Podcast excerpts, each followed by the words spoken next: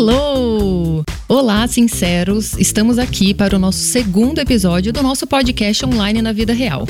E como tema teremos hoje a minha vida ansiosa. Acreditem, eu vou contar para vocês em detalhes e eu terei provas, testemunhas e pessoas para lidarem, ou melhor, é, validarem ou questionarem ou me deixarem constrangidas com as coisas que eu vou falar. Temos aqui convidados, que é o meu marido, Rodrigo, e a Nayara, que é minha melhor amiga de infância, e nutricionista que vai poder também ajudar a gente com várias das questões e dos temas que envolvem a vida ansiosa.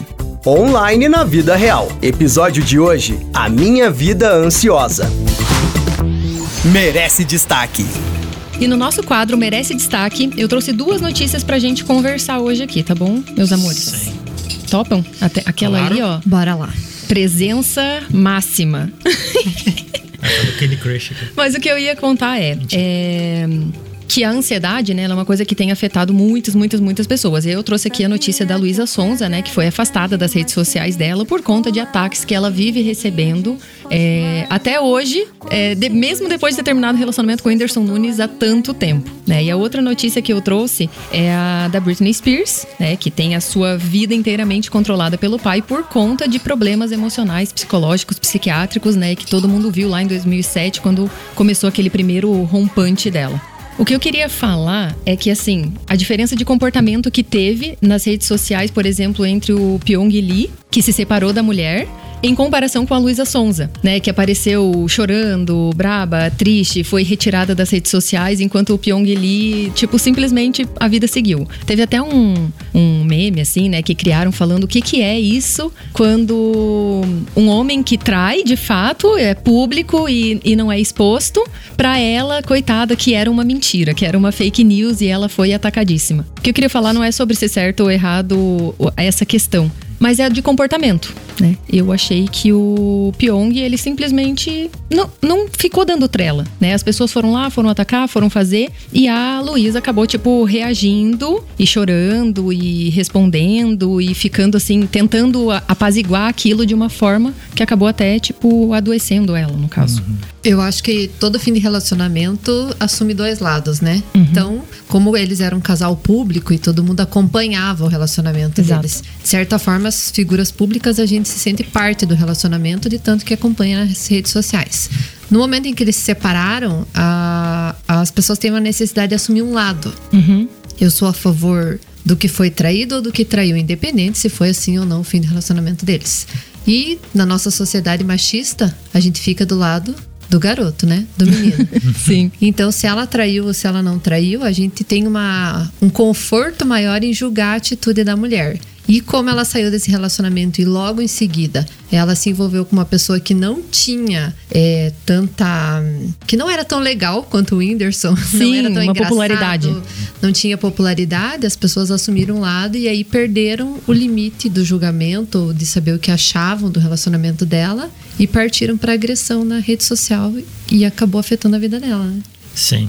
É, eu acho que, é, além dessa questão do- das pessoas se meterem no relacionamento, eu acho que por ser público, enfim, né, justifica um pouco as pessoas é, terem algum lado, mas não justifica o fato delas, sei lá, é, terem julgamentos com relação àquilo, porque a gente sabe ali que, por mais que ele apareçam alguma coisa do relacionamento deles em público, a gente nunca sabe realmente o que, que aconteceu. De verdade. Exato. É, então, é, a grande diferença que eu vejo ali, primeiro, é, não é nem se homem ou mulher, assim, é uma questão de maturidade Também mesmo, acho. né? O Pyong Lee, talvez ele tenha um pouco mais de maturidade para lidar com aquilo que ele tá, porque ele tá num ambiente tóxico, né? O, a, a rede social, né? A internet, ela causa essa esse efeito nas pessoas de muitas coisas que você fala na rede social você não falaria na cara da pessoa Uhum. Né? E essa é uma questão assim que quem está ali exposto ao público tem que ter essa noção que as pessoas elas vão falar coisas mais facilmente na rede social do que falariam na, na cara delas. Então é, é muita da- daquilo ali tem que sair por, por um ouvido e, e, e entrar pelo ouvido e sair pelo outro. Né? Perfeito. Exato. Então, é exatamente isso que eu, que eu queria falar, porque aqui a gente tá falando do mundo ansioso, né? E de como essas, essas relações, essas situações geram ansiedade nas pessoas. E eu vejo isso, né? Então, essa discrepância do comportamento.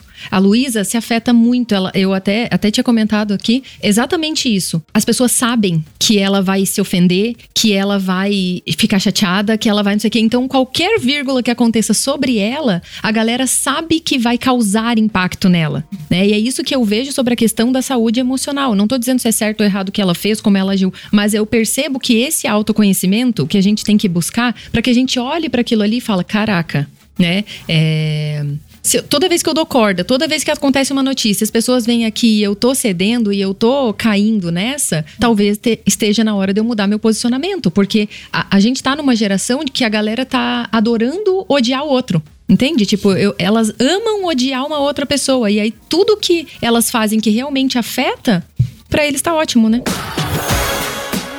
E aí, a outra notícia que eu falei da Britney Spears, né, é, é por conta, realmente, claro, que é uma, ela teve uma, uma crise, um problema emocional muito grande, mas é, o fato dela nunca ter conseguido reaver essa liberdade dela de novo, né, da, da, da saúde dela. Assim, aí, como o programa hoje fala sobre a minha vida ansiosa, né, eu já vou pautar um pouco disso aqui. O que, que será que acontece é, no sentido de que a família talvez às vezes não, não perceba, né? Porque parece que o pai dela não acredita que ela melhorou, que ela pode é, ter a vida dela autônoma de novo. Ela já tá casada, ou seja, já tem um marido para ter a responsabilidade sobre as coisas dela e o pai poderia abrir mão disso. Uhum. Sabe? Tipo, eu queria falar sobre isso. Eu queria entender o que, que vocês pensam sobre, tipo, o efeito drástico de uma coisa o impacto que, disso, né? Que a gente não sabe exatamente qual é a situação, principalmente jurídica, que eu acho que é isso, né? Eu acho ah, é, é maravilhoso, não, ele entende tudo disso. É, não, é uma questão mais patrimonial, eu acho, né? Que, que deve envolver ali o pai dela de tratar mais do, do patrimônio dela do que o marido, né? Não sei, talvez seja isso. É, e a questão dela é um pouco mais complicada, né? Porque, é, enfim, ela tem toda a questão do vício, né? Uhum. E isso realmente requer um, um acompanhamento melhor ali. Talvez o marido dela não esteja tão preparado para para lidar com isso, por mais que, que seja meio paradoxal, né? Porque o marido realmente ele fez um voto, né? De, é isso que é. De, de, de, de cuidar, mas né, com o apoio do pai, quem sabe ela, ela, também tem essa se sinta um pouco mais segura, talvez com o pai. Uh, enfim, tem várias questões ali que você tem que, que, considerar, né? Mas é uma situação muito mais complicada do que, por exemplo, na primeira, nessa questão das redes sociais, que é um pouco mais. É, é, digamos assim, supérflua, né? Se, se nós comparamos com essa questão da droga, né? Porque a droga realmente ela, ela vai a, a, afetar ela de uma maneira assim que se ela não tiver um apoio, né?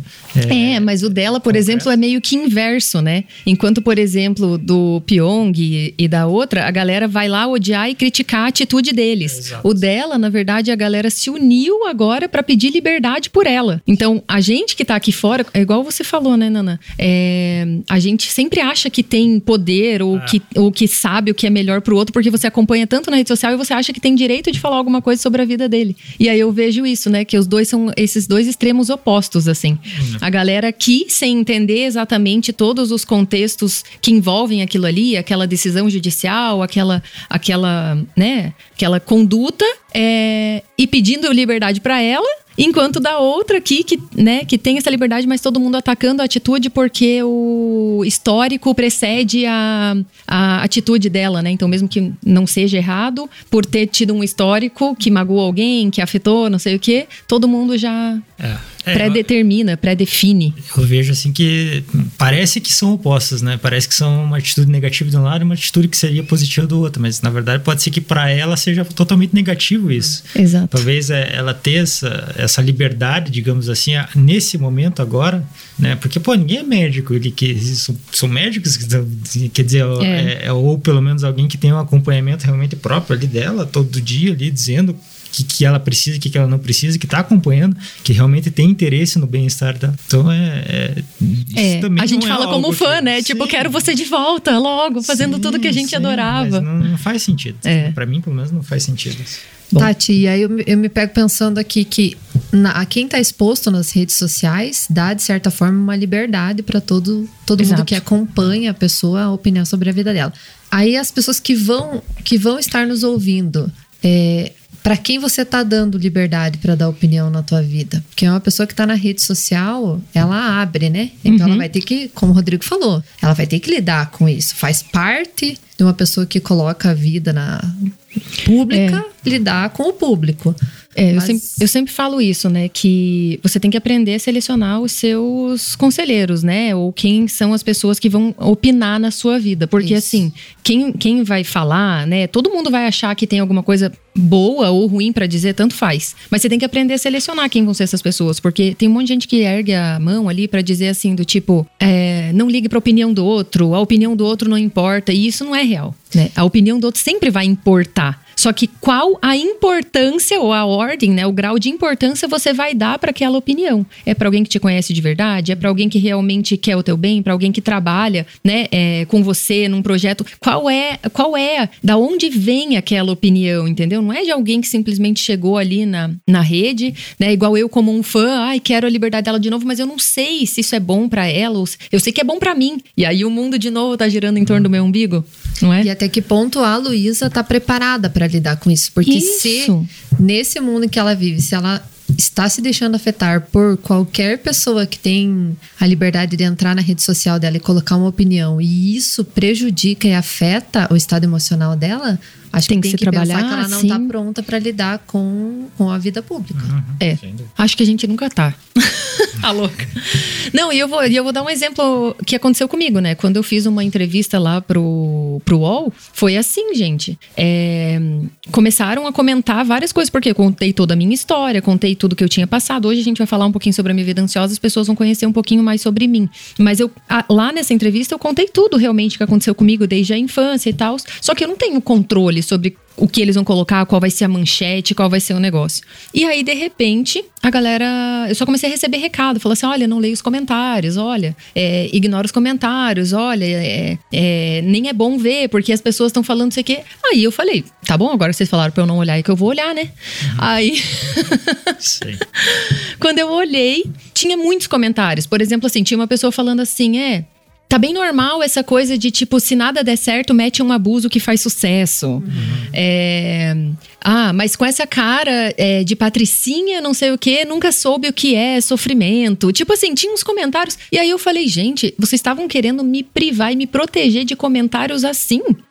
Gente, isso não é uma realidade. Eu- essa pessoa que falou isso claramente não me conhece. E ela leu a matéria por alto e simplesmente está falando de alguma dor que envolve ela, né? Então, por isso que eu falo, volta de novo essa coisa do autoconhecimento, volta essa coisa da, da, da gente realmente selecionar os nossos E de como eu lido com a opinião do outro. Exatamente. E de selecionar os nossos conselheiros, né? Então, quando saiu a matéria, leu o marido, leu o pai, leu mãe, leu, eu falei, o que, que vocês acharam? Nossa, ótimo, excelente, maravilhosa. Acabou. É. Tudo que vier abaixo disso, digamos, que não seja diretamente de pessoas que sabem daquela realidade, não tem que ter um impacto enorme. É claro que a gente vai levar em consideração, né? Por exemplo, talvez eu pense do jeito que eu fale, né? Talvez eu não conte exatamente é, esse detalhe do que aconteceu para não gerar essa situação, mas É, por isso que é uma questão que eu disse daquela maturidade, né? Que eu acho, é, quem se preocupa muito mais com as pessoas, com, com isso, né? Com a opinião dos outros, né? Com o julgamento, que levam, eles são adolescentes, né? Na cidade, mais ou menos, né? Que Exato. a gente tá sempre preocupado com isso, de, de agradar todo mundo e não sei o que lá, e ser amigo de todo mundo, principalmente, né?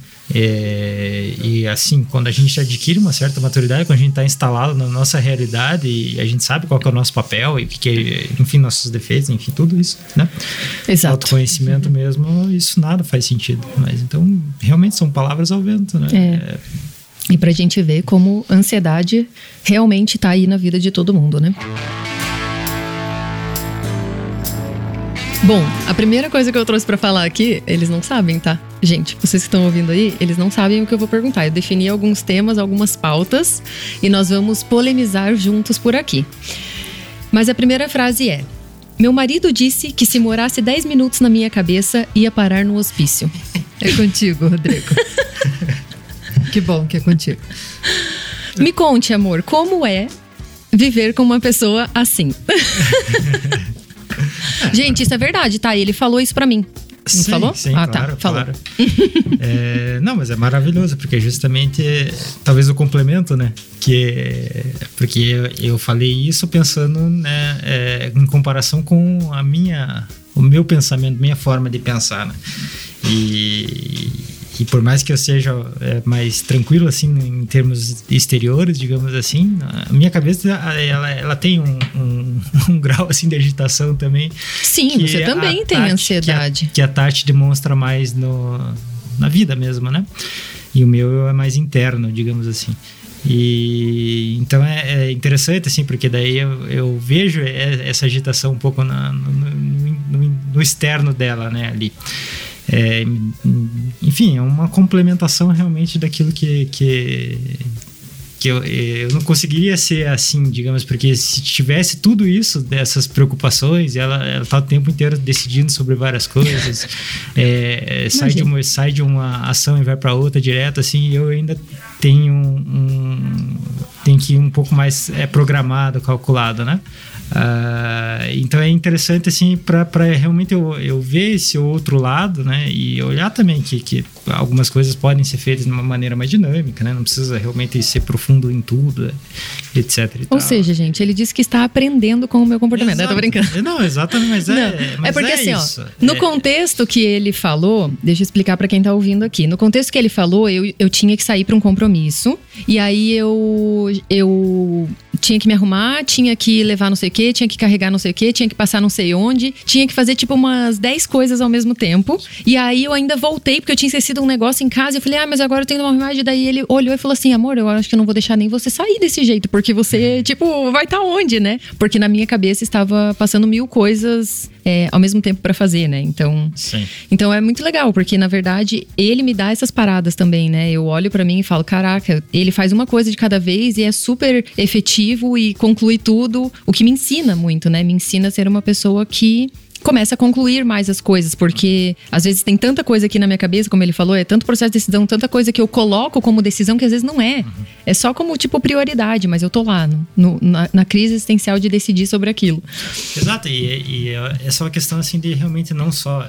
É, de olhar para mim, assim, olhar para Tati e trazer lições para mim, assim, mas realmente olhar ela dessa maneira diferente, né? Então, é compreender ela que ela é, é ela é dessa maneira, não é igual a mim, né? Então é o processo inverso também é verdadeiro, né? Então é, eu vejo como eu sou e vejo que ela tem uma, uma cabeça totalmente diferente. Então, nesse sentido que eu falei, né? Sim, né? sim. Eu não, eu não, eu sei que você, para você é natural. Sim. ser assim, né? E eu não falar, não, não, não, talvez eu não, não conseguisse é, lidar com isso, né? Minha natureza é totalmente Sim, diferente. Mas eu achei esse tema legal para a gente trazer aqui, para trazer é, essa consciência para as pessoas, né? No, no, na dinâmica da ansiedade. É, porque eu acho muito muito lindo, assim, da tua parte, quando você pega e fala assim: eu não, eu não entendo, eu não consigo entender. É muito diferente na sua cabeça, porque quando a gente tá passando por isso, né, ouvintes e vocês que estão aqui, é, que sabem que a ansiedade realmente, quando assolam, né, uma, uma pessoa de maneira exacerbada,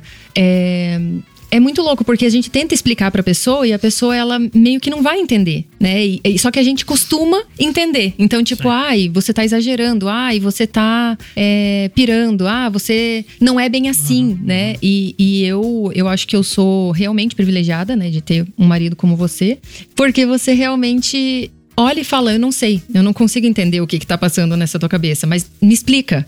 Né? Mas deixa eu entender o que está acontecendo. Mas, sabe? Porque essa abertura para quem realmente passa por isso é muito importante.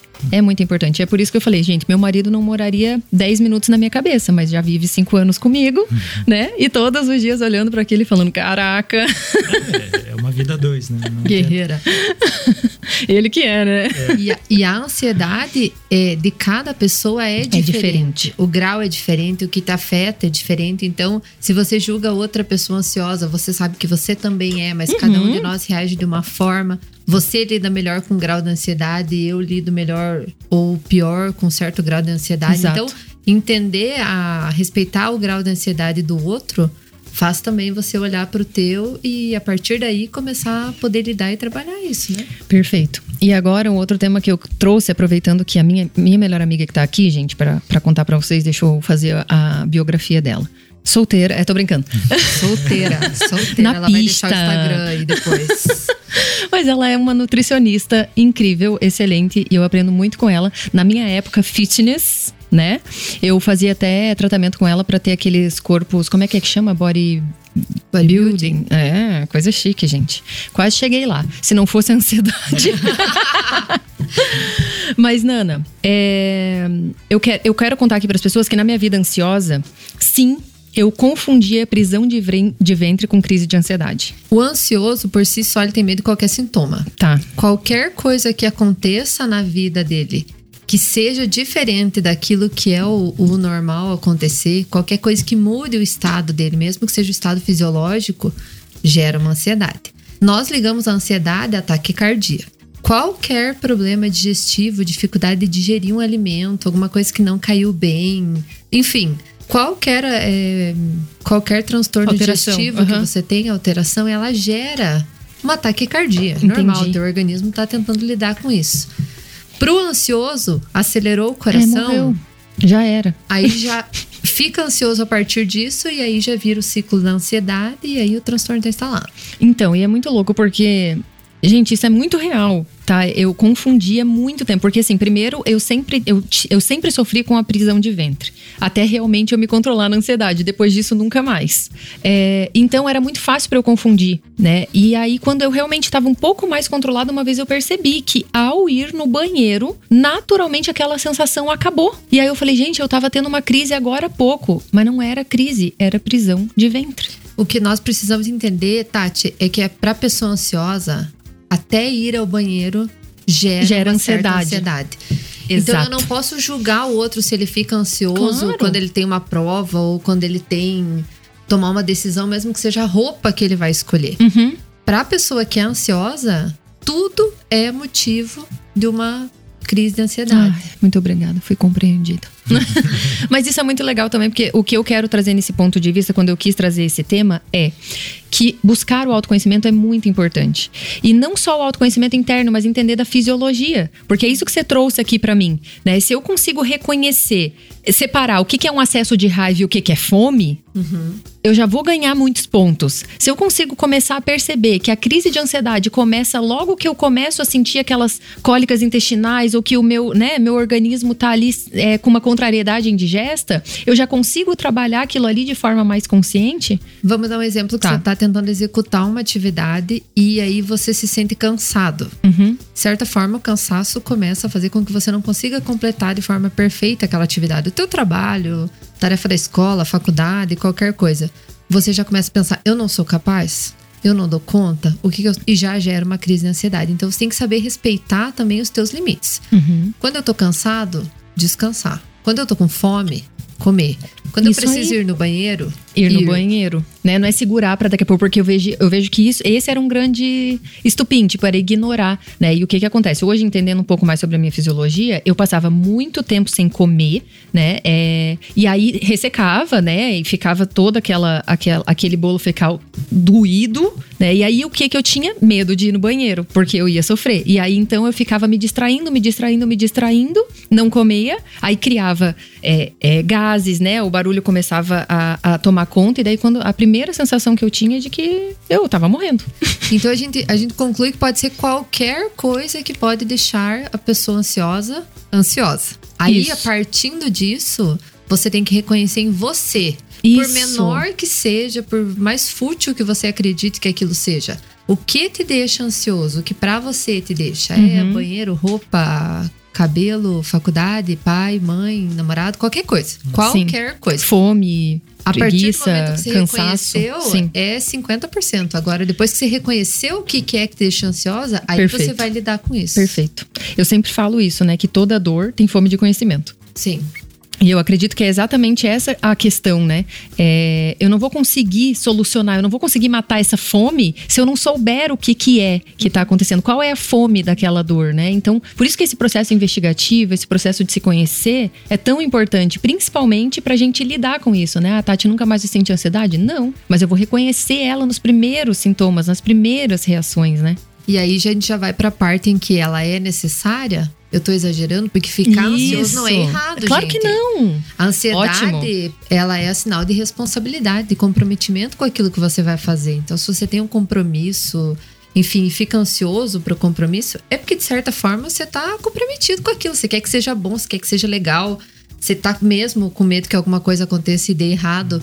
E essa ansiedade é normal, ela é necessária, ela é boa. Exato. até que ponto ela não vai. Ela vai me impedir Eu de sempre falo, participar do compromisso. Limitou, reação desproporcional, te travou, sabe? Te, te, te, te- te- realmente te tirou de um, de um comportamento natural, não é bom. Me preparar pro, pro compromisso por estar ansiosa é ótimo. Agora, não conseguir ir, Ir no compromisso. por estar ansiosa, daí deu ruim, gente. Exatamente.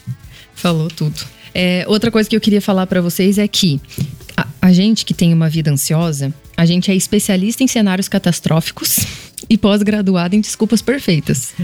É, Ela tá fazendo uma carinha assim, né? Porque eu acho que ela é pós-graduada na mesma coisa que eu. Mesmo Eu não, a gente tá aqui só pra julgar a Tati, né, Rodrigo? Você é o foco. Você é o foco, nós dois estamos. Não, vocês estão muito especialistas, porque eu tenho, eu tenho dois ansiosos aqui, tá, gente, comigo. Não, não, não, não vem, não. De formas diferentes, mas temos, né? É, o, por que, que eu trouxe esse tema? Porque eu acho muito importante é, a gente tá. a, gente tá a gente tá muito preparado. É... Ai, esses dois são seguros, gente. Mas assim, ó, é, por que, que eu trouxe esse- cenário? Porque eu, eu acho assim que a, a gente tá falando sobre como é um ansioso. Mas também é importante a gente entender como vocês lidam com um ansioso, né? Então, quando a gente. Quando eu pego e falo pra você, especialista em cenários catastróficos, né? Pós-graduado em boas desculpas, é você perceber quando a pessoa ela tá, né, tá atento, não perceber, mas tá atento pra perceber quando a pessoa ela realmente tá criando coisas desproporcionais, ela tá deixando de fazer alguma coisa, sabe? Tipo, ah, eu não vou viajar pra casa da Nana porque eu vou tô com medo de morrer no meio do caminho. Tipo assim, é uma possibilidade? É. É, pra, pra, tá, pra, tá, pra morrer basta estar vivo, né? Mas isso tá te impedindo? Qual é? Por que, que você não vai? O que, que tá te limitando? Eu vou falar do meu exemplo de medo de elevador, né? Eu tinha um pânico, mas pânico de não entrar no elevador. E, e aí, então, eu deixava de fazer coisas, eu deixava de ir em compromissos, eu deixava de fazer é, né, entrevista de trabalho, sei lá, eu deixava de fazer muitas coisas que eu gostaria de ter feito, porque realmente eu não conseguia entrar no elevador. Até que um dia eu parei na frente do elevador e eu comecei a fazer quest- questionamentos. Eu falei, tá, qual é a pior coisa que pode acontecer, né? O elevador parar, o elevador se cair. Eu pesquisei e disse que hoje é muito raro esse negócio de cair, principalmente em prédio novo, porque tem várias coisas lá importantes. Eu falei, nossa, então tá muito seguro isso aqui. Aí eu parei na porta e falei, nossa, mas hoje eu não sou mais aquela criança que passou pelo trauma que eu passei dentro do elevador. Né, é, que foi um dos abusos, pra quem não sabe, mas foi dentro do elevador. E eu falei, eu não sou mais aquela criança, eu sei lutar, eu entro aqui, eu sei ver o botão do pânico. é, E o que eu tenho pra fazer lá é algo muito legal, é algo muito importante. Eu tava indo até pra uma, pra uma entrevista pra ser professora de uma. Ah, é, como- uma instituição, né? Que, que, que ensina coisas que a faculdade não ensinou, que é muito legal. E aí eu parei lá e questionei tudo isso. E eu falei, gente, olha só como as possibilidades ou as coisas boas, elas são muito maiores, né? Ou eu já sei me defender, eu já sei apertar o botão do pânico, o elevador já é, é 100% seguro. é, eu tô indo pra um lugar que eu queria estar, fazer uma coisa que eu queria fazer.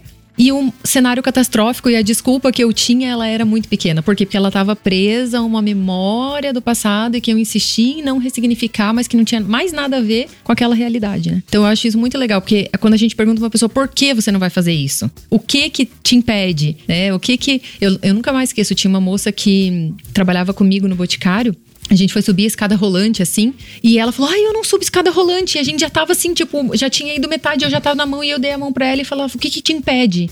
Aí ela, nada. E aí deu o primeiro passo e subiu, né? Porque eu acho que nunca ninguém tinha questionado o- que que impedia ela. Então, o que impedia ela era uma coisa que não era real. E naquele momento ela se tocou daquilo, né? Exato, perfeito. Você é boa no quê? Ai, socorro. Em desculpas perfeitas ou cenários catastróficos? Em desculpas perfeitas. É, né? Mas é a tua cara isso. Fala aí uma desculpa perfeita que você já deu. Eu.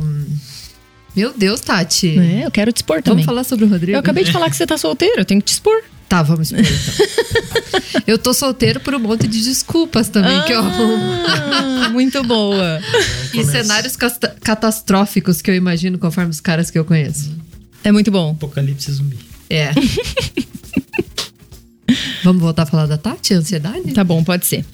É, gente, Agora eu quero partir para uma parte de como eu realmente comecei a, a, melhorar isso e já deixar como uma dica aqui para as pessoas. Claro que a gente vai ter o, o, nosso quadro aqui, a solução existe, onde eu vou apresentar uma técnica, mas eu quero falar da minha vida ansiosa e as coisas que realmente me ajudaram e que são legais para as pessoas poderem, é, talvez se inspirarem, né, e, e se ajudarem nesse processo eu uso o despertador como ansiolítico. Para quem conhece, para quem não conhece, a dancinha sincera, que é uma das coisas mais é, fortes no meu Instagram desde que ele nasceu lá em 2017, que é uma dancinha matinal que eu faço assim que eu acordo de movimentar todo o meu corpo, de relembrar que eu tô viva, que eu tô saudável, porque se tinha uma coisa que eu odiava fazer na minha vida era acordar. Acordar realmente não era nada confortável. Por quê? Porque eu tinha quatro ou cinco crises de ansiedade por dia. Crise, né? Não é só me sentir ansiosa. Me sentir ansiosa, eu me sentia 24 horas por dia.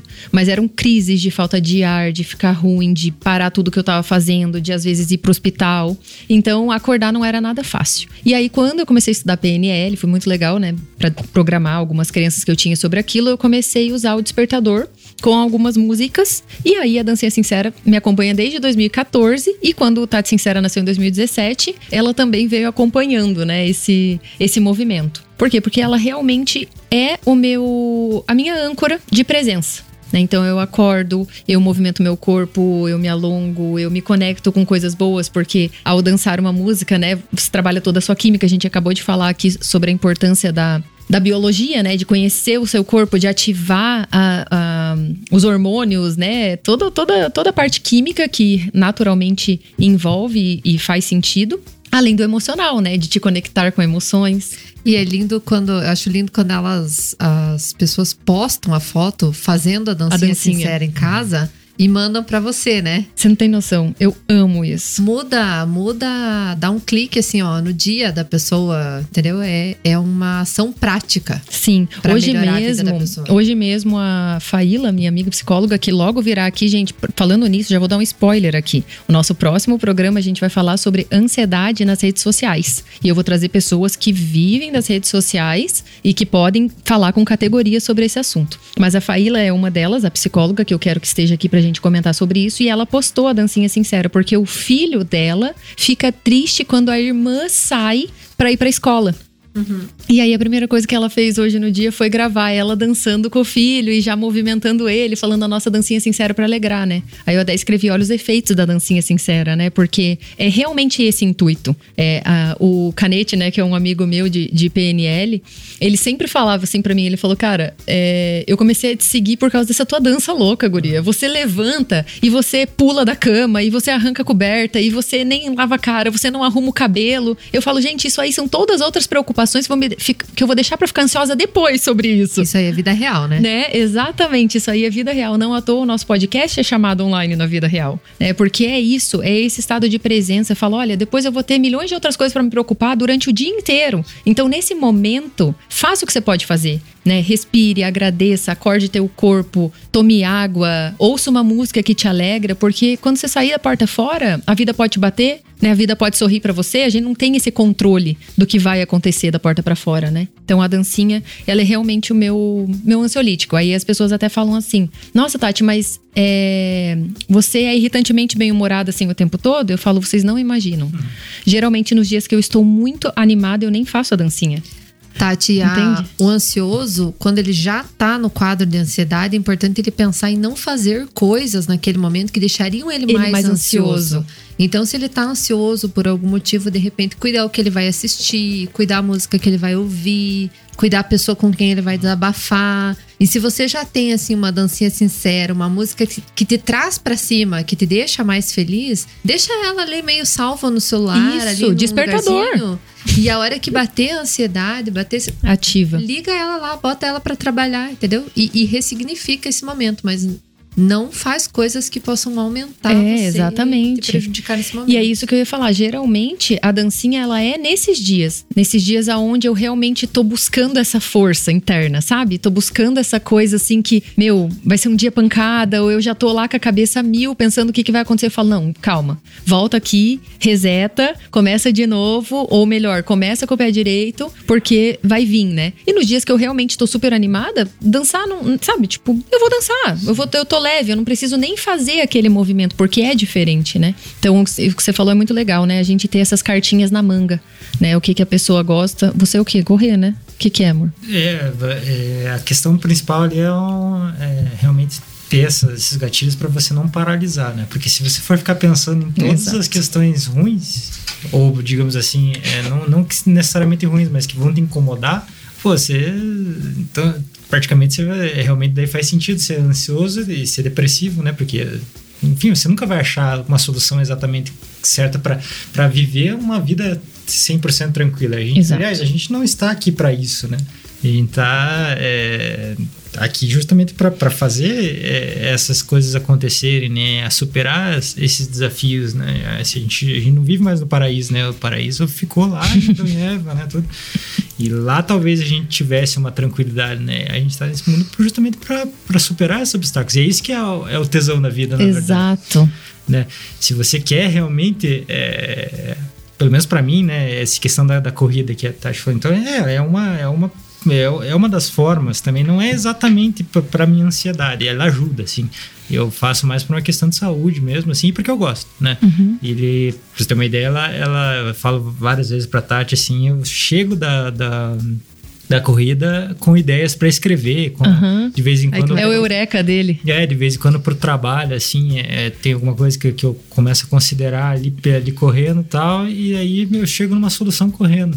Então é, é a grande questão ali é realmente você não paralisar. Se você deixar, se deixar paralisar, né? Se, se, é, se, você não tivesse gatilho com uma dancinha, com uma corrida, como qualquer outra coisa, realmente daí você não, não, não vai conseguir é, evoluir. Mas né? fazer consciente, né? Porque eu fazer falo, às vezes tem gente isso. que faz atividade física, tem gente que faz, sei que, tem gente que faz, mas não é com essa consciência do tipo, eu estou usando isso é. para me ajudar nesse sim, estado interno, sim, sabe? Pra, para me melhorar é. naquela questão que está sendo um dilema para mim, por exemplo. É, é, é, é, uma das formas, né? Por exemplo, quando eu realmente tenho algum problema assim que me deixa ansioso, eu tenho uma, uma questão um pouco mais um pouco diferentes, mas porque eu já passei, assim, já, já tive outros gatilhos, assim, e hoje não preciso tanto de um gatilho físico específico para aquela questão ali, uhum. né? Até porque tem alguma situação, por exemplo, ah, tô no trabalho lá, eu, tô, começo a Não vai dar para dançar, né? Não vou, não vou poder sair correndo. Ah, você não vai poder correr, eu não vou é. poder dançar, que coisa. Então, ah, mas eu posso ir no banheiro. Então você, você pode... E ó, a música tá aqui. É, então você pode evoluir também essa, esse teu treinamento, digamos assim, mental, né? Essa tua, tua maturidade com relação a isso, a chegar a um ponto, é, por exemplo, eu, eu é, muitas vezes é mais mental mesmo. Você consegue é, pensar naquele problema, falar assim, ah, quantas vezes isso deu certo? Ah, não, deu milhões de vezes certo. Quantas vezes deu errado? Ah, deu uma vez errado. Não, porque, porque deu uma vez errado, quer dizer, daí eu estou transferindo todas as possibilidades dessa uma vez para aquela. E um, uma, um milhão de vezes eu tô descartando totalmente. Sim. Então não faz sentido. E normalmente a ansiedade é isso. Só que ela é efetiva. Porque se você não. Ela é real. Se você não a encarar é, é, de uma maneira real exatamente o problema, né? Sim. Se você não traz, tirar da tua da tua cabeça assim é, de uma maneira assim que você olhe para a realidade aquilo ali que, que, que, que teu cérebro está te paralisando você vai paralisar na vida real também não exato exato. E a atividade física aí ela entra mesmo que de forma inconsciente aí até vou que o ansioso normalmente a crise de ansiedade vem pelo excesso de pensamentos. Uhum. então você tá, tem tanta coisa na cabeça que começa a gerar uma ansiedade a prática da atividade física, ela te impede de manter todos esses pensamentos. Então, imagina tudo que você está pensando quando você começa a correr, ou vai assistir uma aula, vai fazer qualquer coisa, qualquer atividade física. Você não consegue praticar a atividade física e manter todos aqueles uhum. pensamentos na tua cabeça. Isso uhum. faz com que reduza o excesso de pensamentos na tua cabeça. Isso Exato. reduz a ansiedade e ajuda. Então, na dúvida, sai correndo mesmo. Se puder, sai correndo, Exato. pratica atividade física, que ela só para desacelerar a produção de ideias e pensamentos na tua cabeça, ela já vai filtrar o que precisa mesmo ficar ali, o que está só gerando ansiedade e ajuda você a se acalmar. Perfeito. É, eu concordo plenamente com isso, porque é o que eu falei, claro, ah, não vou poder dançar em todo lugar, mas, por exemplo, eu tenho exercício de respiração, né? Eu faço res- respiração controlada, então é, inspira quatro, segura quatro, solta quatro. Por quê? Para baixar o batimento cardíaco, porque como a gente estava falando, a ansiedade ela vai gerando realmente esse, essa exacerbação das, das emoções e do- dos batimentos e tudo mais. Então eu procuro respirar conscientemente. Tem milhões de coisas que a gente pode fazer, E né? o, o respirar consciente é porque a partir do momento que você vai ter que prestar atenção na respiração, Você vai dividir o pensamento. ficar prestando atenção em tudo aquilo que estava Outra coisa que eu gosto muito, que parece bobo, mas eu gosto de escutar é, música que eu, que eu conheça a letra. Então, tipo, no caso tem que ser em português. Por quê? Porque aí eu vou começar a pensar na letra da música e aquele movimento. Aí eu já, já dá, dá aquela distraída Mas no tem que pensamento. escolher né? a música, Ah, senão não, já gera claro. outra ansiedade. Não, com certeza, com não certeza. pode ser música que lembra isso. E aí o que eu ia é, concluir aqui desse assunto do especialista em cenários catastróficos, né, e desculpas perfeitas, isso é legal a gente criar um próprio mecanismo de contestar isso. Foi o que você falou, né? É, então assim, olhar para a realidade, pensar, beleza. Pensar não tem problema, né? Eu falo, gente, a nossa cabeça é muito criativa, ela vai imaginar mil coisas e tá tudo bem. Ah, vai pintar a pior cena, vai olhar para aquilo da pior forma, né? Se a pessoa for mais pessimista ou até otimista demais, que também não é saudável, né? Porque aí gera expectativa e tudo mais. Então, tudo isso pode gerar ansiedade. Mas é, é, é contestar aquilo com a realidade. Então, assim, se você tem alguém, algum amigo, alguém que te apoie, peça pra pessoa questionar a tua, a tua mentalidade, sabe? É legal. Tipo, ah, você não vai por quê? O que que tá acontecendo? O que que te impede? Qual o teu medo? E aí a pessoa vai ter que falar aquilo. E eu sempre falo, quando você traz pra consciência ou quando você fala aquilo, você- tipo, você ouve daí você fala, "Ah, não é bem assim. Tipo, exagerei. Então você traz esse. Opa! Então você traz esse, esse mecanismo de conscientização sobre aquilo e começa a fazer esse, esse paralelo com a realidade. Mas se você não tem ninguém ao teu lado, comece a fazer isso com você mesmo. Gente, eu já saí de crises ansiosas só por questionar o que eu tava pensando. E a única pergunta que eu fazia pra mim, tá, isso que você tá pensando aí é possível mesmo? Tipo assim, agora, na fração assim de quantos segundos isso realmente pode acontecer. E aí eu pensava, nossa, tipo, é impossível. Não é real. Por exemplo, medo do escuro. Mas ainda é 5 horas, ainda é 4 horas da tarde, ainda é 2 horas. Então, ainda tem a luz do sol até tal hora. Qual é o medo do escuro? Por que, que é agora? Né? Então, assim, eu começava a contestar com a realidade e o negócio ia se tornando infundado. E isso é muito bom, né? Porque daí você vai falando, tudo bem, você pensa. Mas aí você olha e fala, hum, não, isso não, não é possível. E aí você vai se acalmando, né? É. É, tem algumas situações, de vez em quando, acho que você já deve ter sentido isso também, mas que a ansiedade ela parece que não tem um motivo, assim. Você procura por que, que você tá afoito e você Uhum. não acha, né? Isso acontece muito às vezes de noite, né? Comigo. Não, porque como é que vai rastrear, né? O, o pensamento que chegou naquele estupim é muito difícil. E é difícil. Daí uma, um- uma coisa que funciona muito pra mim, assim, e realmente é, é rezar, né? O Pai Nosso e a Maria, nossa, é, tem um efeito muito Com grande, certeza. muito grande. É, é, assim, inexplicável. Assim, realmente é, sempre, sempre funcionou. E, Então é mais uma, uma técnica que se pode usar, né? É, porque justamente nessas situações. Você cria um outro diálogo, né? Você É. cria um diálogo. porque realmente a gente tá falando aqui né, de situações de trazer para a realidade, trazer para a realidade, mas às vezes você não, não tá enxergando Óbvio. aquilo que tá, você tem que pedir é, nesse sentido de, de, amigo, você também não, não tem um ali, então você ainda tem alguém para Por isso você tem que ter tua carta, tuas cartas na mangas, né? Os teus próprios recursos pra quebrar aquele estado. Exatamente. Eu tenho até uma tatuagem aqui no pulso também, escrito presente momento, que é exatamente pra isso. Para, cara, chegou assim no momento, eu tenho que olhar e falar, tá, vem pro agora. Agora, o que que eu posso fazer, né? São as nossas âncoras. Âncoras. É, exato. exato. Até do pessimista é engraçado falar da, é, tem uns pessimistas que falam da que querem é, é, digamos assim validar o, pessimismo dele a partir da, da Lady Murphy né? Que fala ah Lady Murphy e tal né? Então se alguma coisa vai dar errado tem chance de dar errado é que vai Ela dar vai errado dar. mesmo. Uhum. e é engraçado porque realmente eu- é, faz sentido se você for pessimista se você estiver olhando porque você- se você se der conta só, só vai pensar na Lady Murphy se alguma coisa der errado Uhum. mas se der certo, você, Você não vai colocar ela nunca como- pensa na Lady Murphy quando dá certo. Então daí é, é engraçado como, como o nosso cérebro O nos que, que a Lady engana. Murphy explica pras pessoas? A Lady Murphy, é, não- não- eu nunca entrei muito profundamente, mas é justamente essa situação assim de que ah, de alguma coisa, se alguma coisa tem chance de dar errado, ela vai dar errado. Entendi. Tem, 1%, tem 99% dá certo, mas 1% dá errado. Então é. Ah, Aí não, fica então, no pensamento Então daí, pessimista. dá, quando dá errado, o cara fala, ah, viu? Viu, Lady Murphy, aí, entendi. ah, tá, essa porcaria dessa Lady Murphy. Daí o cara começa a validar a Lady Murphy. Isso. Cara, mas já pensou todas as vezes Em que todas deu as vezes certo? que não- é, mas, ah, deu certo, quando- e quando dá certo, você pensa na Lady Murphy? Então é uma besteira gigantesca. Perfeito. Bom, gente, bora pro nosso quadro Terapeutati Me Ajuda? Roda a vinheta. Terapeutati, me ajuda! E o nosso quadro de maior sucesso no meu Instagram se chama Terapeutati Me Ajuda. Vocês são meus amigos, vocês sabem, né? Só que, gente, geralmente eu que respondo as perguntas para as pessoas. Mas como o tema do programa hoje é a minha vida ansiosa, o Terapeutati Me Ajuda hoje vai ser para responder vocês.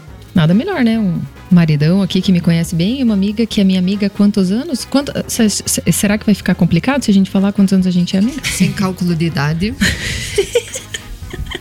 Por favor, né? Que eu já fico ansiosa, entendeu?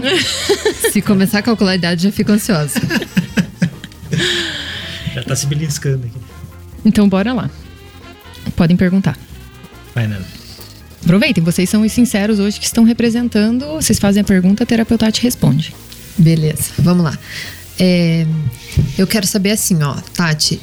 Toda vez que eu encontro você, você saiu da caixinha que você tava anteriormente e já tá com uma ideia nova, é sempre uma ideia nova e sempre é, aprendendo, ou sempre com uma teoria nova para ajudar as pessoas. Nós temos o hábito de depois que uma coisa dá certo ou dá errado, né, Rodrigo? Nosso perfil, pelo menos, é de pegar aquela ideia e levar ela para a vida toda. Como é que como é que você faz pra desconstruir isso? E como é que você dá uma dica também pra uma pessoa que tá o tempo inteiro desconstruindo as coisas, o que que deve ficar na vida da pessoa como conhecimento válido pra vida dela e o que que ela deve aprender no momento, aproveitar naquele momento e depois deixar passar. Boa. Co- Como é que equilibra isso? Eu não sei. É... é Nossa, essa pergunta é muito boa, cara. Caraca. Porque realmente eu sou essa pessoa, né? É, As pessoas falam, nossa, você ressignifica. Nossa, como que você pode viver isso? Ou falar disso depois de ter passado por aquilo ou por assado. A gente geralmente remete. Mas o que eu, o que eu aprendi lá em 2014, quando eu tive aquele episódio grave de saúde, é que a gente não sabe o dia de amanhã. A gente vai trocar o nome do programa por saia justa. É, foi muito bom, muito bom.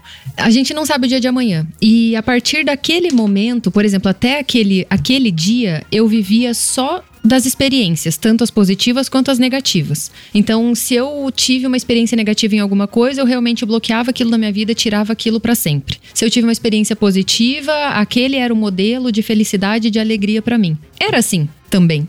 Até que eu realmente lidei com o fato de que aquele poderia ser o último dia da minha vida. E aí eu escolhi. Eu escolhi sorrir com a minha mãe, eu escolhi ligar para algumas amigas falar que eu gostava delas, eu escolhi, né, passar algum tempo com vocês. A, a gente tem um ditado aqui, eu e a Nana, que a gente fala assim: ah, o que, que a gente vai fazer hoje? Ah, vamos fazer nada juntas, né? Então, assim, eu, eu escolhi viver essas coisas é, de uma forma mais consciente, mais presente. É, Então, eu sempre falo, né, que foi uma frase que ficou dois anos na, na, na capa do meu perfil e que rege a minha vida até hoje, que fala assim, né, você toma alguma coisa para ser feliz? Eu respondo sim, decisões. E a partir daquele dia foi isso. Eu, primeiro, eu passei a olhar para as pessoas como como únicas, eu não comecei a olhar, por exemplo, para um homem que me fez mal e ver todos os outros homens nele. Né? Eu comecei a olhar que aquele homem me fez mal e que existem mil e outros homens que talvez não sejam e que não são ele, né? Eu nunca mais esqueço que assim que eu comecei a namorar com o Rodrigo, teve um, um comportamento dele de ser mais introspectivo, de ser mais na dele. E aí um dia eu peguei e falei assim: Nossa, tá parecendo meu pai. E aí ele segurou meu braço, assim, olhou para mim e falou assim: Mas eu não sou teu pai. E aí eu falei: Caraca, realmente não é mesmo. É, é... E aí eu comecei a, a realmente olhar para a vida desse jeito. Então, que eu posso dizer é decisões, né? Faça escolhas conscientes. É, escolha estar com alguém, escolha falar o que você sente por aquela pessoa, é, sem essa expectativa, porque, digamos, se eu olho para minha vida como finita, como realmente ela vai acabar ali, eu vou falar que eu gosto de você porque eu gosto de você e não porque eu espero que você goste de mim, porque pode ser que eu não tenha outra oportunidade de falar que eu gosto de você. E é isso que eu faço para todas as oportunidades que eu tenho na minha vida. Então, eu acordo hoje e eu vejo um dia de possibilidades. Eu vejo um dia inteiro de oportunidades. Eu vejo 24 horas, né, de chances é, que eu posso agarrar para ser feliz e para fazer daquele dia realmente especial. E acho que é, é isso. Maravilhosa.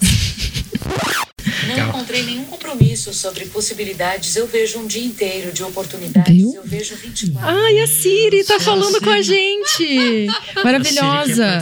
Ela falou que ela não encontrou nenhum compromisso nessas próximas 24 horas, então eu estou cheia de oportunidades para agarrar essas chances, gente. E ela falou que é entre hoje e amanhã às 15 horas. Eu fiz até um print depois, a gente tem que mostrar isso, Ai, gente. Maravilhoso. Siri maluca. Eu acho que é uma, uma pergunta. Levando em consideração toda a experiência que você teve já de com relação à ansiedade, claro, né? E, a, e as terapias, né? todos esses, não só as terapias, mas digamos assim, o, os estudos, né, que você teve com para lidar com isso, para entender isso profundamente e, e, efetivamente conseguir controlar, né? Porque a gente sabe que nunca vai acabar, né? A gente vai, vai lidar com isso para a vida inteira, né? E é assim que tem que yes. ser mesmo. Mas é, tem alguma, alguma técnica ou alguma coisa específica, claro, a gente sabe da dancinha, mas é, é falando de, de, conhecimento, assim, para as pessoas buscarem realmente, assim, quem quer é, estudar, talvez, sobre o assunto, um, é, um livro, um curso curso, uma terapia mesmo, é, especificamente falando, que você acha assim que, que é puta, isso aqui Sim. é um negócio assim que realmente é serve para 99% das pessoas. Perfeito. É. Além de seguir o teu perfil. É. Ah, claro. Então, gente, para quem não, não sabe, ou talvez quem esteja ouvindo aqui o podcast pela primeira vez, que não sejam só os sinceros, é, eu tenho o autoconhecimento como estilo de vida desde 2014. Então, eu faço terapias, né? Faço cursos, imersões, treinamentos, tudo que envolva saúde emocional, desenvolvimento pessoal. Então, eu já vivi mais de 50 experiências, tenho mais de 13 formações em várias áreas terapêuticas.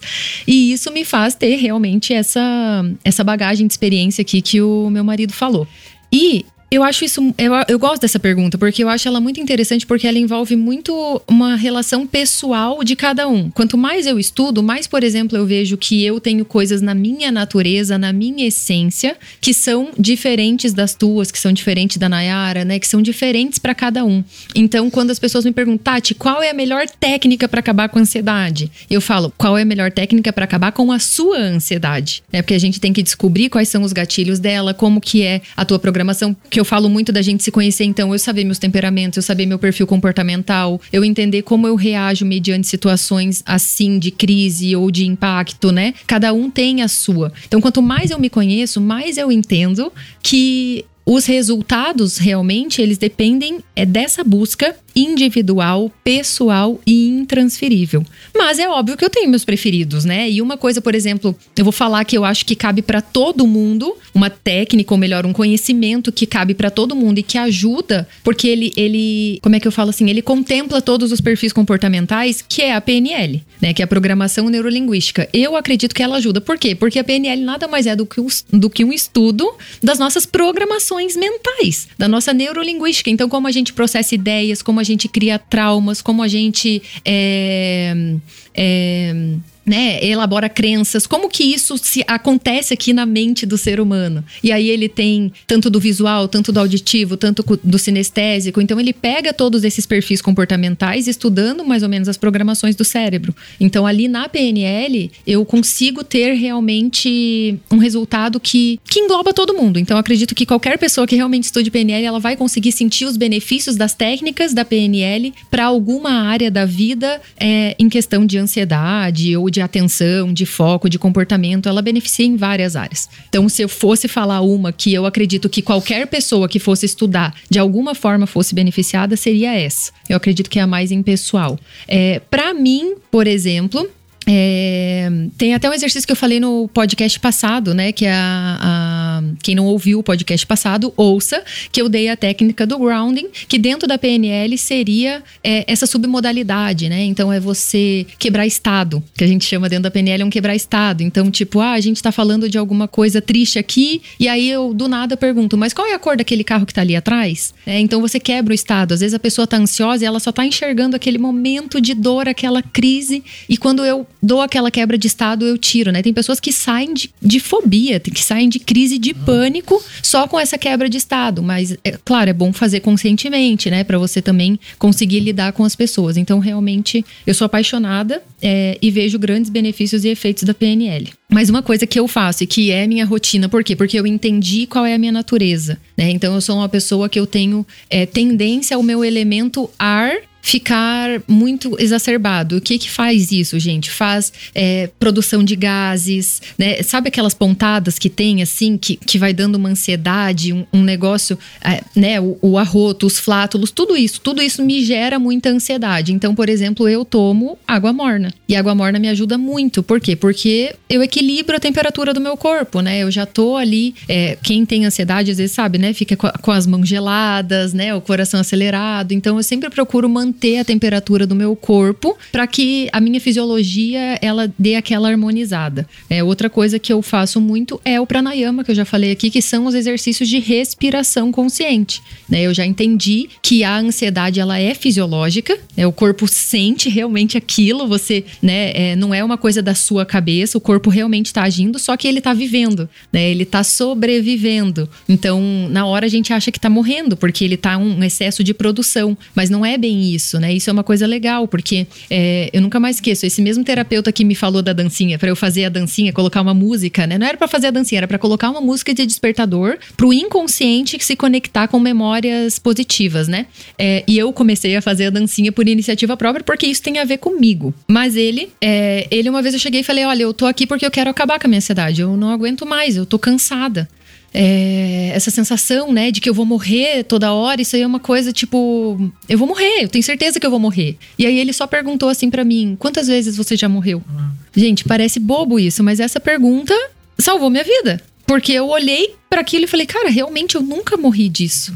E aí ele falou, Tati, o que você tem que fazer é encontrar os gatilhos que te tirem da crise né? Então a respiração, a água morna, a quebra de estado, uma, né? Um exercício de qualquer coisa assim que te ajude realmente a sair daquele estado de crise. E ele falou: "E no teu momento de consciência, você busca ajuda. Para quê? Para tratar os gatilhos, para tratar as situações que fazem com que realmente a tua vida esteja extremamente ansiosa, né? Então eu gosto de falar para as pessoas, gente, o negócio é ajuda a sair da crise, e assim que você estiver respirando conscientemente, busque ajuda. Busque ajuda terapêutica, porque existe, né? Isso é uma outra coisa que eu falo muito.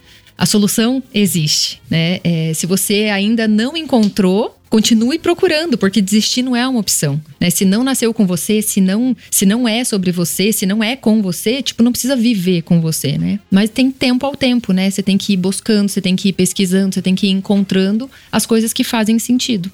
E aí é isso. Mais alguma pergunta? Muito obrigado. então tá bom. A solução existe. E já estamos se encaminhando para o final desse programa, mas você sabe que a gente não deixa vocês com os assuntos em abertos. Agora a gente vai pro quadro A Solução Existe, onde eu vou apresentar uma técnica para ajudar vocês, né, para ter mais aí uma, uma ferramentinha para essa caixa de Pandora, que é a cura para a ansiedade, né, ou melhorar a sua ansiedade. E eu vou começar falando a técnica. A técnica se chama respiração diafragmática. Como você vai fazer? Presta atenção. Deite no chão, Coloque a mão na sua barriga e, ao respirar, tente jogar o ar que você inspirar para o seu umbigo. Top. Expire devagar. Este tipo de respiração, gente, melhora a oxigenação do nosso corpo e, consequentemente, a do nosso cérebro. Ele modula a atividade de neurotransmissores inibitórios, o que na prática significa que nosso corpo ficará mais relaxado e ele equilibra também a pressão arterial. O resultado é uma sensação de calma física e emocional tá? Então, entenderam, né? Você vai deitar no chão se você puder, claro, se não você faz sentadinho, bem relaxado, coloca a mão na barriga e ao respirar, então respirou, joga toda todo o ar lá pro diafragma, gente, lá pra barriga. A respiração ansiosa, vocês podem reparar, ela tá aqui no peito sempre, ela tá aqui bem curtinha assim, ó. Entendeu? Deu, deu pra entender, né? você tem que respirar e jogar ela lá pro diafragma. E aí você dá uma, uma seguradinha leve assim e vai expirando bem devagar, soltando, tá bom? Então, esse tipo de respiração ajuda muito. Tem a outra que eu falei também que eu faço, né? Que é essa respirada em quatro tempos. Então, essa é mais fácil, porque daí você vai estar sentado no lugar que você tiver. É muito bom até para atividade física. Às vezes, quando a gente sai de um exercício para o outro, a galera vai lá tomar água para se acalmar. Nada mais é do que isso. Você tá tomando água, você não tá respirando. Então, quando você tá segurando a respiração, o batimento acalma. Mas se você também tiver ali no aparelho, tiver no lugar que você tiver, você respira em quatro tempos. Então, quatro, tá vendo? Aí segura quatro tempos, um, dois, três, quatro, e solta em quatro tempos até esvaziar. E quando esvaziar, você segura mais quatro, tá bom? Acho que essa é a dica. Ah, vocês têm alguma?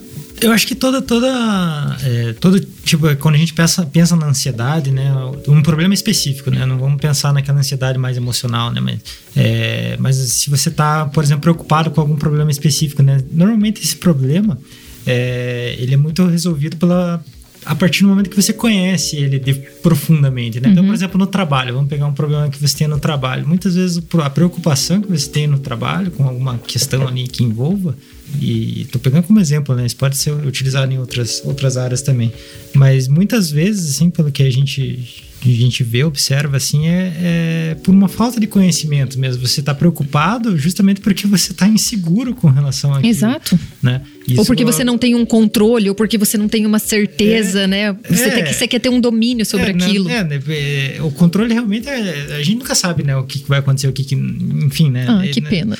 Mas a, a, Mas a questão é você. Seria como... ideal, né? Uma vez me perguntaram o que, que eu adoraria ter. Eu falei, gente, saber tudo que vai acontecer, controlar o resultado das coisas. Imagina. Mas eu acho que hoje em dia, né? O que eu queria dizer assim é que hoje em dia as pessoas elas vão muito no automático, né? Elas fazem as, as atitudes, tomam decisões muito no automático sem conhecer profundamente por que, que ela está tomando aquela Ou questionar, decisão. né? A gente não questiona. É, e a, a gente tem, enfim, com a internet principalmente, a gente tem ferramentas poderosíssimas assim que a gente pode usar para o nosso benefício. Exato. Para conhecer realmente a origem das ideias, é, a, a, origem de um problema, a, no teu trabalho, a origem da, do, do, motivo daquele procedimento que você está tendo, da, do, do, porquê que você está fazendo aquilo, né? E isso, pelo menos para mim, isso traz a, a calma assim necessária para putz, Perfeito. É, é, isso aí. Então é, é, eu já sei como fazer, já sei qual é o motivo. Muitas vezes eu consigo é, contextualizar muitas das questões ali que, que, que, que, talvez aconteçam e com isso já, já fico prevenido com, com, com Evita se colocar em situações, né? Isso. Ou criar esses gatilhos para que passe por aquela e sensação de novo. E, e principalmente é, acaba com aquela, com aquela ansiedade que ela é causada justamente pela, pela essa questão, putz, e aí, o que vai acontecer? Quando você conhece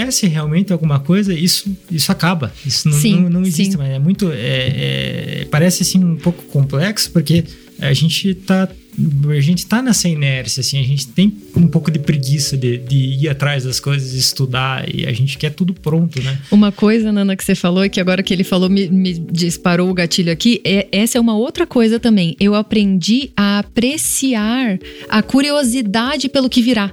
Sabe? Tipo assim, eu não fico mais. Nossa, eu fico pensando, cara, mediante tantas possibilidades, o que será de fato que vai acontecer ali que eu não controlei, que eu não previ, que eu não imaginei, sabe? E aí eu fico pensando assim, e aí quando acontece eu falo, caraca, o mundo é punk mesmo, né? Porque eu imaginei tudo, ou melhor, eu considerei tudo e ainda assim aconteceu desse jeito. Exato. É, então é muito legal, porque daí você também é, fica mais flexível, sabe? Você fica mais aberto ao que vai vir. Olha, realmente, eu ponderei isso aqui. Não aconteceu, por que será? Será? Quais foram os fatores, né? É, igual a pessoa, por que, que você pensa desse jeito? Da onde vem esse pensamento? E aí você vai construindo. Então, eu, eu tenho muito essa. Eu aprecio muito essa coisa do novo, ou das possibilidades, né? Das coisas acontecerem diferente do que eu imaginei. Eu gosto disso. É, não, e as possibilidades são infinitas, né? É, a gente não tá num, num, eu sempre universo pergunto, muito Eu pergunto pros sinceros né? assim, viu? O, o que saiu da tua vida exatamente como você planejou? É. O que saiu? Aí a pessoa, tipo, geralmente para e fala: Nossa, quase nada. Quase nada. É. E aí eu sempre falo: às vezes, é,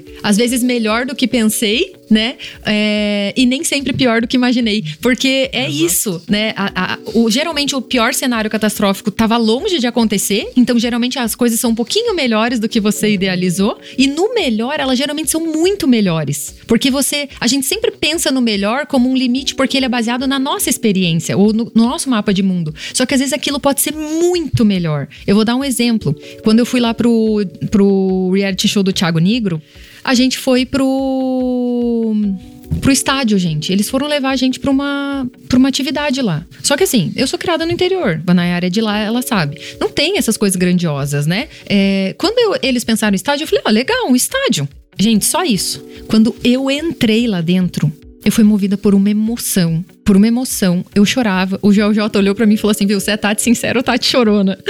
Porque realmente eu não conseguia parar de chorar. Eu tava muito emocionada com aquilo. Por quê? Porque eu olhei pra grandiosidade daquilo. E aí ele perguntou o que que aconteceu. Eu falei, eu descobri que eu sonho muito pequeno. Entendeu? Porque o máximo, então, entendeu? O máximo de felicidade que eu podia imaginar que eu ia sentir naquilo lá não era nada comparado com o que eu já tinha vivido na minha vida até aquilo ali. Então eu não tinha sensação. E aí quando eu entrei lá, eu comecei a imaginar uma palestra, um evento, né? Qualquer coisa. E cada pessoa sentadinha naquilo lá porque tava vazio, eu imaginei o um mundo ali. Então, pra mim, o mundo de pessoas é ali, que cabe, sei lá, 50, 100 mil, não sei, 120. 120 mil pessoas, sei lá. Eu olhei para aquilo e falei, "Ah, caraca. Tipo, isso é muito, né? Então, é, é isso que eu falo. Geralmente é muito melhor porque você baseia na, na tua, no teu limite de experiência sobre a felicidade. Só que a felicidade não tem limite, né? Ela pode crescer e ela pode ser mais. É igual a pessoa falar, ah, qual é o dia mais feliz da tua vida? Eu falei, tem vários, mas hoje é o melhor. Entende? Por quê? Porque sempre pode mais. Porque amanhã eu posso viver uma outra coisa que é muito maior do que eu já vivi até agora e que vai me trazer outra experiência sobre a felicidade, né? Outra perspectiva sobre a felicidade. Pode dar dica agora? Claro. A minha dica em relação à ansiedade é o seguinte: é não ter julgamento em relação às técnicas que você conhece. Ah, perfeito. E saber entender assim que se, se o Rodrigo corre para se sentir melhor, se a Tati faz respiração consciente para se sentir melhor, você pode tentar isso, mas Isso. pode ser que não dê certo e você buscar outra coisa. Que não existe Encontrar o que é ideal. Exato. Não existe o que é ideal, existe o que vai fazer bem para você. Então, nós temos muitas Existe ideal pra técnicas. você. Gente, ideal para e- você. exato. Assim, então a- abre a sua cabeça, abre o seu coração, conhece as coisas, lê, Conheço vai até pra atrás. dizer que não dá, né? Eu falo, gente, se a pessoa tá te dando a dica, tenta. Quando o cara falou do despertador pra mim, eu falei, cara, isso é a coisa mais idiota que eu já ouvi na minha vida. Eu juro, gente. Eu pensei que era a coisa mais idiota que eu já ouvi na minha vida. Hoje é o que eu faço há sete anos seguidos. Isso, e você vai ter que testar. então, se a dancinha der certo pra você, se outra coisa der certo pra você, o que funcionar. E aí seja amoroso com você, porque pode ser que na primeira vez não funcione, Geralmente não vai funcionar, né? Porque a primeira tá cheia de crença, tá cheia de coisa. Eu demorei pra começar a gostar da dancinha quase quatro ou cinco dias. No primeiro dia eu falei, gente, eu vou começar a odiar essa música em dois, três, um. Entendeu? Em 3, 2, 1. E, e não, e, e daqui a pouco eu comecei a ver, e aí quando eu acordei eu já tava cantarolando e meio dançando. E aí na minha infância, por exemplo, eu fui dançarina. Então já tem uma coisa que conecta com o movimento. Mas assim, cada um tem o seu. E o que eu falo, não desista até encontrar. Não, e se não der certo pra você, se não funcionar, seja paciente, vai tentar outra coisa. Isso, isso. Mas que tem solução. Só que também não tem. é tentar uma vez e tipo, ó, já vou correndo, não deu certo pra mim, entendeu, gente? É persistência, é estar aberto. Eu, eu falo uma outra coisa que eu digo assim, ó, que a cura, ela tá na procura. Porque é na procura que você se abre pro processo, né? Então, às vezes você vai sentar lá na frente, ah, eu vim aqui porque minha mãe mandou eu vim. Você não tá na procura, você não tá aberto pra aquilo. Talvez a tua resistência pra receber os benefícios daquele tratamento seja muito maior do que realmente o, o impacto que ele pode causar. Então, se abra, né? Viva a experiência. É isso? Isso aí. Dica sincera. Perfeito. E aí você tinha perguntado dica, né? Ah, vamos vamos, vamos, é, deixar dicas. Eu adoro deixar dica para as pessoas estudarem. Porque eu falo assim, ó, me ouvir, ouvir, trocar conversa, comentar, é tudo bom. Mas usem o tempo de vida de vocês para ficar online na vida real, né? Vão adquirir conhecimento, vão se aprofundar, vão entender o que está acontecendo. E a dica de hoje é um documentário que se chamado Efeito Placebo, que é do Darren Brown. Falei certo, amor? Falou. O marido é bom em inglês, gente. É do Darren Brown. Ele tava no Netflix, acredito que ainda esteja. Ele é o segundo episódio. O primeiro é muito bom também, gente, que se chama Apocalipse. E isso é muito interessante, porque no Apocalipse, ele cria um cenário catastrófico através, gente, choquem com isso, através da mídia. Eles pegam e interceptam o sinal de rádio do menino para ele ouvir as notícias de que vai haver um apocalipse. Eles fazem várias coisas e realmente, e aí através da hipnose, eles colocam a sensação no menino de que ele tá vivendo um apocalipse e ele faz várias coisas vivendo aquilo ali. E depois que ele sai desse transe, ele muda como ser humano. Por quê? Porque ele realmente se colocou naquela experiência, ele viu que ele era capaz, ele era líder, ele salvou pessoas, ele fez muita coisa por aquele movimento. Então, vale super a pena assistir. Porque é o que eu falo, ai, como que eu vou lidar se eu ficar fechado quatro dias? Se coloque numa experiência sim. Como que eu vou lidar se eu ficar três dias sem falar? Se coloque numa experiência sim. Nem sempre a gente tem que viver essas experiências para saber como que a gente vai lidar só se acontecer, né? É legal a gente também se testar um pouco. É, E aí o, o efeito placebo é muito legal também, que tá nesse mesmo documentário. Então é efeito placebo do Darren Brown. É, nesse mesmo documentário, ele, ele separa as pessoas que tomam um remédio real, químico, e o outro que é placebo. E como el- eles realmente conseguem superar a ansiedade, os problemas psicológicos. É muito legal. Vale super a pena assistir. E o, que, o filme. O filme não, esse é o, esse é o filme e o documentário que eu quero indicar. E o livro que eu quero indicar é O Poder do Agora, do Eckhart Tolle, tá? Eckhart Tolle, não sei. Mas é isso, tá? É O Poder do Agora. É muito, é muito bom. Esse foi o meu livro de virada, assim, quando eu realmente precisava estar em estado de presença. Acho que estado de presença é o primeiro, primeiro gatilho que ajuda você a realmente sair de uma crise de ansiedade, né? O que a gente tá falando aqui não é a cura da ansiedade, é sair do estado de ansiedade, né? O estado de, de crise de ansiedade. Então, a respiração, o correr, a dancinha, é tudo pra tirar você da crise, não é pra curar os gatilhos que te, te, te levaram a estar doente, né, com a ansiedade. Isso você tem que buscar ajuda realmente profissional, entender quais são as tuas razões e para poder superar, tá bom? E, gente, vamos deixar o desafio pra galera fazer dancinha sincera? Você vai fazer, Nana? Vou fazer. Vai Nós fazer, vamos não? gravar ainda. Eba! Então, a gente vai fazer uma dancinha sincera. é, E eu vou deixar uma música pra vocês que me ajuda muito, que até a- os sinceros falam, meu Deus, quando eu vejo você, é, eu, eu penso na música, eu falo, é tua, tá? E o nome da música é High Hopes, é Panic at the Disco? At the Disco? Panic at the Ah, Disco. viu? Ó, Falei certo, gente. ó, Tô, tô ficando boa nisso.